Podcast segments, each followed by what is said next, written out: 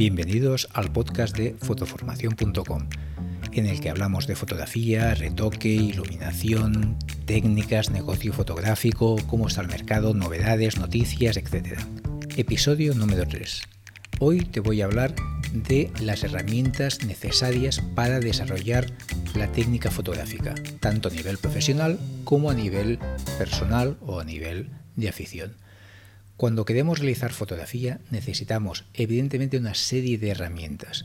Y estas herramientas pueden ser más amplias o menos en función de la disciplina fotográfica que hacemos y de si nos dedicamos profesionalmente o no, de la cantidad de fotografías que hacemos, de aquello que nos es necesario para ese tipo de fotografía y la técnica que tengamos para realizarla si hacemos fotografía más compleja, que necesitamos más utilería para realizar la fotografía, pues necesitaremos más artilugios. Pero en muchos casos a veces compramos por comprar y compramos porque alguien nos ha dicho o hemos visto en un vídeo que esto es necesario, es útil, va muy bien, mira qué fotografías más bonitas se hacen con esto o con aquello lo que tenemos que tener presente es qué es lo que necesitamos y qué es lo que sabemos sacarle partido. Para empezar, lógicamente necesitaremos una cámara con un objetivo,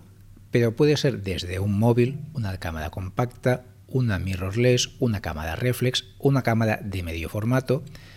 En cualquier caso, necesitamos un dispositivo que pueda captar la imagen. Esta imagen se capta a través de un objetivo.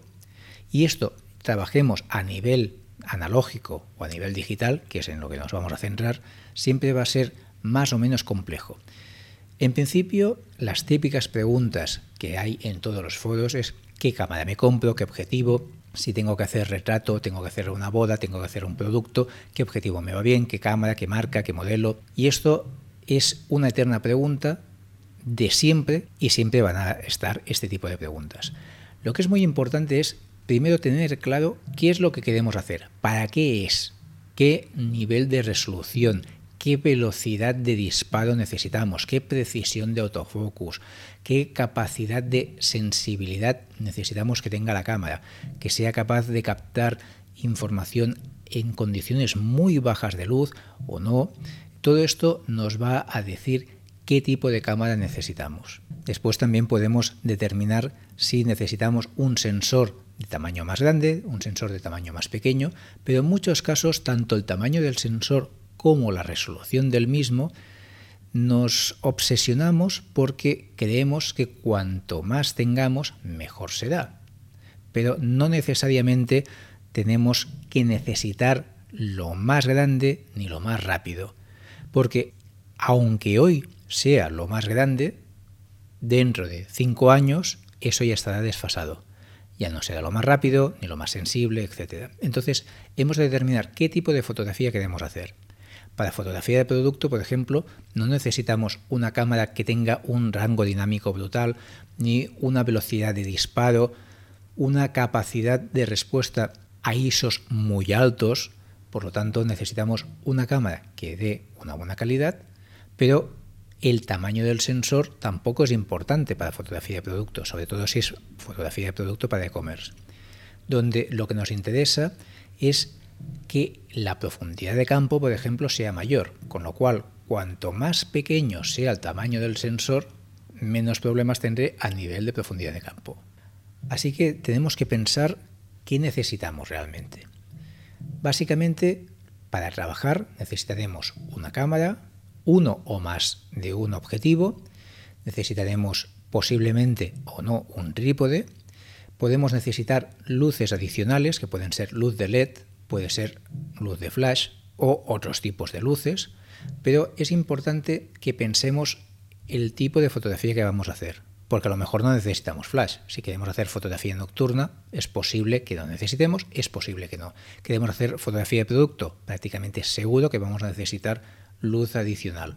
Si realizamos fotografía de retrato, puede ser que trabajemos en exterior con la luz natural o que trabajemos con interior con luz artificial o con exterior también apoyándonos con luz artificial más luz natural.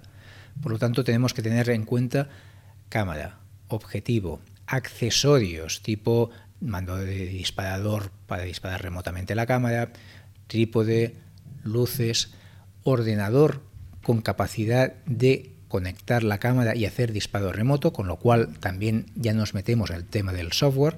Si queremos un software que nos permita gestionar todas las funciones de la cámara con más opciones o menos opciones, es posible que el propio software de la propia cámara, como por ejemplo en la Sony tenemos un software que es bastante completo, en las Canon, pero en otras cámaras no siempre es tan completo.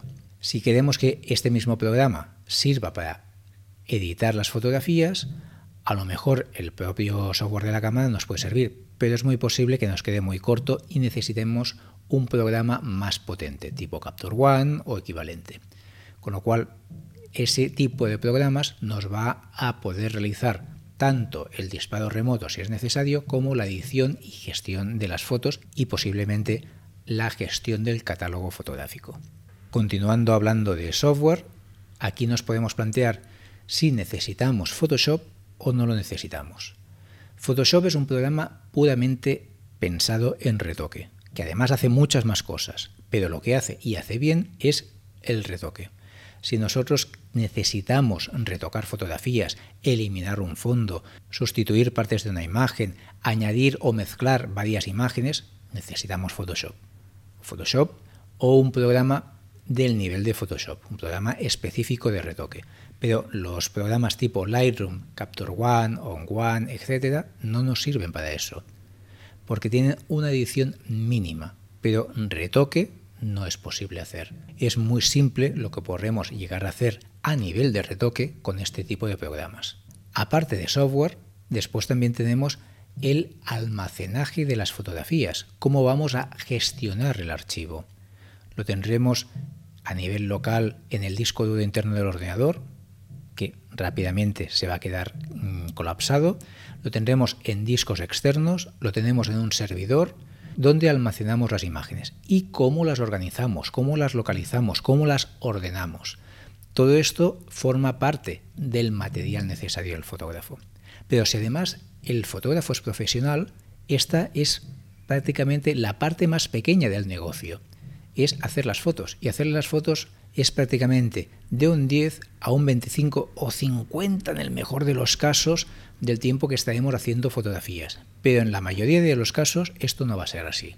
Sí que haremos fotografías porque por eso nos pagan, pero estaremos muchísimo más tiempo buscando clientes, intentando convertir eh, seguidores en clientes, captando y consiguiendo llegar a más gente para conseguir realmente lo que son ventas, porque lo que necesitamos es vender nuestros servicios, aparte de comprar más material, revisar, hacer mantenimiento, calibraciones y perfilados de, pantallas, todo esto siempre es necesario.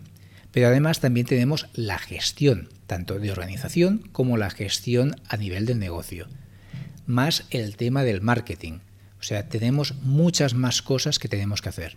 Entonces tenemos que tener un programa de gestión, tenemos que tener un programa de organización, tenemos que tener una web, tenemos que tener redes sociales que sirven para captar la máxima gente e intentarla convertir en clientes.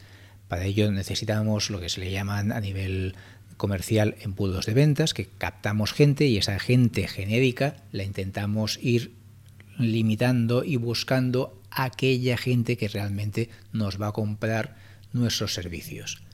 Tener muchos seguidores, muchos likes, está muy bien, pero si a fin de mes no nos dan dinero, por muchos likes que tengamos en las fotos, poco dinero vamos a tener por ello. Por lo tanto, lo importante realmente es tener clientes que nos paguen por las fotos. Pero si nosotros no hacemos lo que se le llama ruido en las redes, pues la gente cree que no existen, se olvidan de ti y van a buscar a otro profesional cuando lo necesitan.